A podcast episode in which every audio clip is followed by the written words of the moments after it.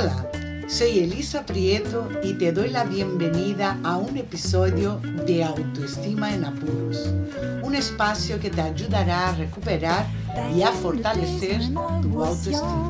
For me, Paris was just a song. Street lights were shining in my head. Why don't you come here and see for yourself? Hola, ¿qué tal estás?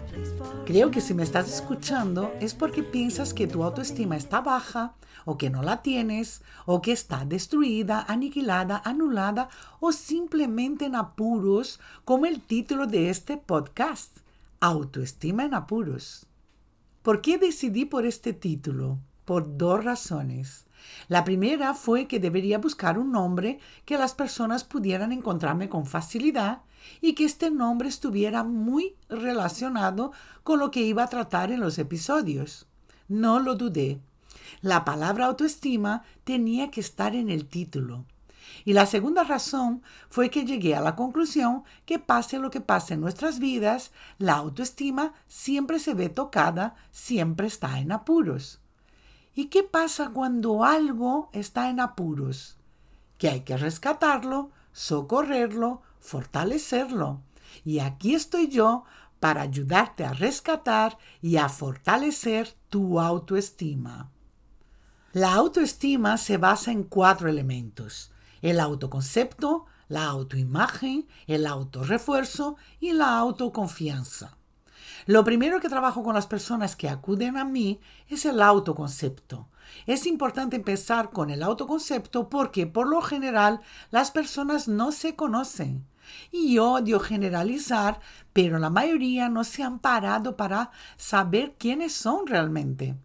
Tienen una idea bastante negativa de sí mismas, por lo tanto su autoconcepto suele ser negativo.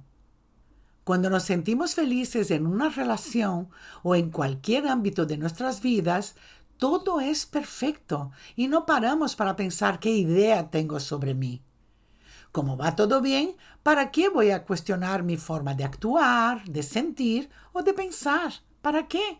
Si todo va como la seda. Pero cuando tenemos un conflicto, la cosa cambia.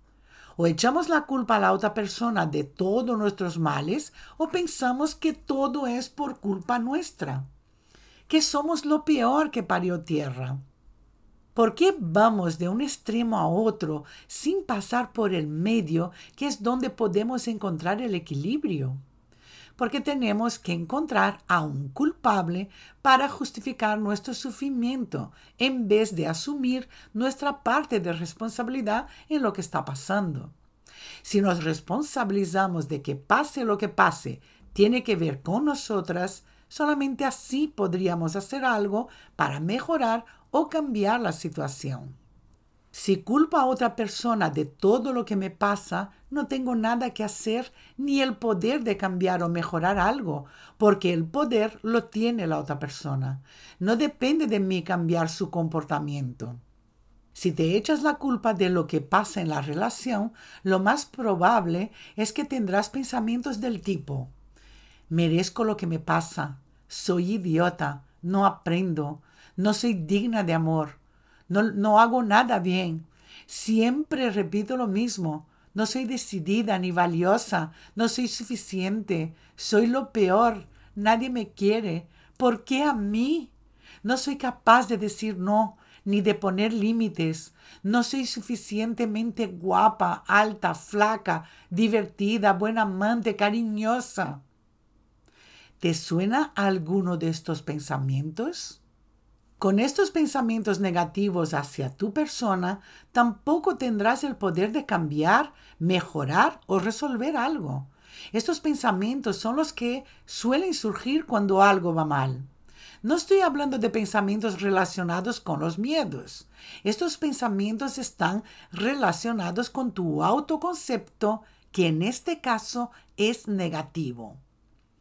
Estos pensamientos peyorativos sobre ti, para lo único que servirán son para debilitarte frente a un conflicto.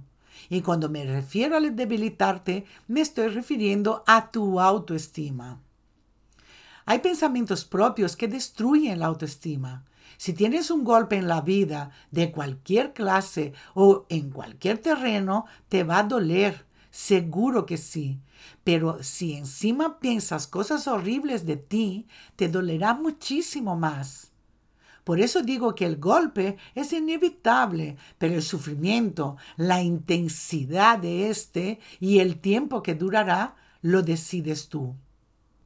Si mi pareja me deja o decido dejarla, y tengo una sana y elevada autoestima, pasaré el duelo de separación mucho más rápido y será mucho menos doloroso, porque llegaré a la comprensión y a la aceptación mucho antes porque sé quién soy y sé el valor que tengo.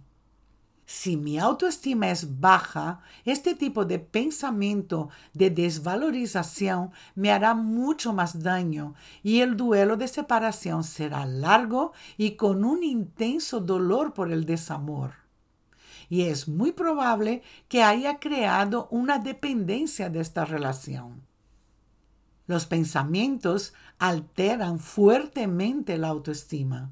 Cuando nos ocurre algo que no nos gusta, para colmo nos machacamos con reproches.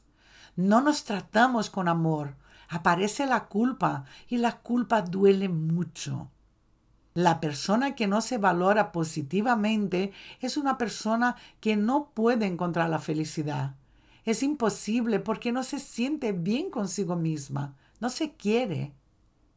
Los conflictos y los problemas moderados son maravillosos para poder empezar a cuestionar tu vida y la situación que estás viviendo, si es eso realmente lo que quieres para ti. No todo está perdido. Y si uno quiere, puede cambiar esos pensamientos destructivos a otros más amorosos. Lo primero que tienes que hacer es identificar cuáles son esos pensamientos de juicio hacia ti los que te desvalorizan. Escríbelos sin miedo, aunque sean muy hirientes. Déjalos reposar y al otro día lo lees y reflexionas. Al leerlo, abre un diálogo interno contigo misma. Hazlo como si fuera de otra persona, de alguien que amas y respetas.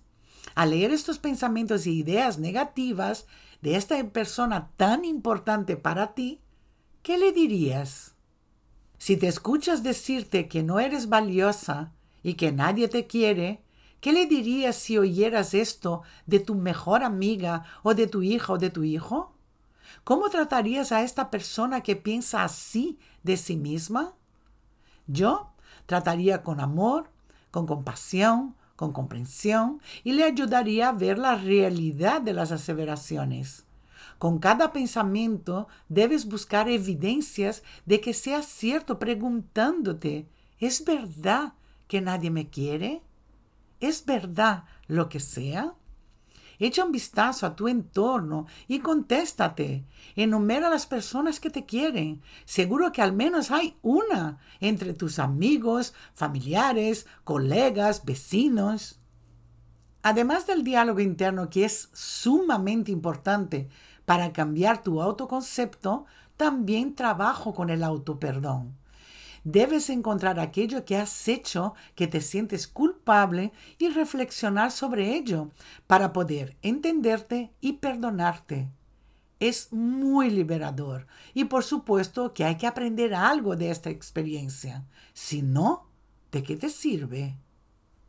Todo tiene una razón de ser Siempre hay algo detrás de estos pensamientos o simplemente que no nos han enseñado a tratarnos con amor o hemos normalizado la falta de respeto, la frialdad, la dureza, la indiferencia. Tenemos la tendencia de normalizar hasta el sufrimiento. Para poder elevar tu autoestima, tienes que conocerte y la única forma de conocerte es escuchándote y observando tus comportamientos. La autoobservación es importante para reconocer qué emociones van asociadas a qué tipo de pensamientos. Recuerda que pensamientos más emociones es igual a comportamientos y reacciones. Los comportamientos se suelen repetir porque en nuestra mente tenemos ideas preconcebidas sobre todo lo que nos rodea. Son las famosas creencias que tenemos en nuestra mente consciente e inconsciente. Ellas provienen de los registros que el cerebro hace de las experiencias positivas o negativas que van asociadas a emociones. Volviendo al pensamiento que altera la autoestima. Si pienso de una forma negativa sobre mí, que no me valoro lo suficiente, me conformaré con cualquier cosa o persona porque no me sentiré merecedora de una persona o algo mejor para mí. Me resignaré y quedaré con lo que tengo por miedo a no encontrar nada mejor. Te aseguro que si te quieres de verdad, no te conformarás con migajas. Vas a querer el pan entero, porque sabes que te lo mereces, sabes que tú lo vales. Y es mucho mejor estar sola y ser libre que mal acompañada encarcelada. Cambia tu diálogo interno, cambia tu forma de tratarte. Di lo que piensas y sientes. Sé honesta contigo misma y con los demás. La vida es muy corta para perder el tiempo con pensamientos y acciones que no te benefician. Cultiva pensamientos más cariñosos, generosos y amorosos hacia ti. Amarse a uno mismo no es ser egoísta. Todo lo contrario, si te amas, no dependerás de los demás para que te amen, y tus relaciones serán mucho más sanas y placenteras. Si necesitas que te ayude con tu autoestima, escríbeme. Es mi especialidad. En mi web elisaprieto.com puedes leer los testimonios de personas que ya han trabajado conmigo. El viaje hacia uno mismo es a veces un poco duro y sinuoso, pero es el viaje más inolvidable y gratificante de tu vida. Créeme, el amor por uno mismo no tiene precio y la recompensa es la paz interna, el estado emocional más anhelado por el ser humano. Hasta el próximo episodio. Bye.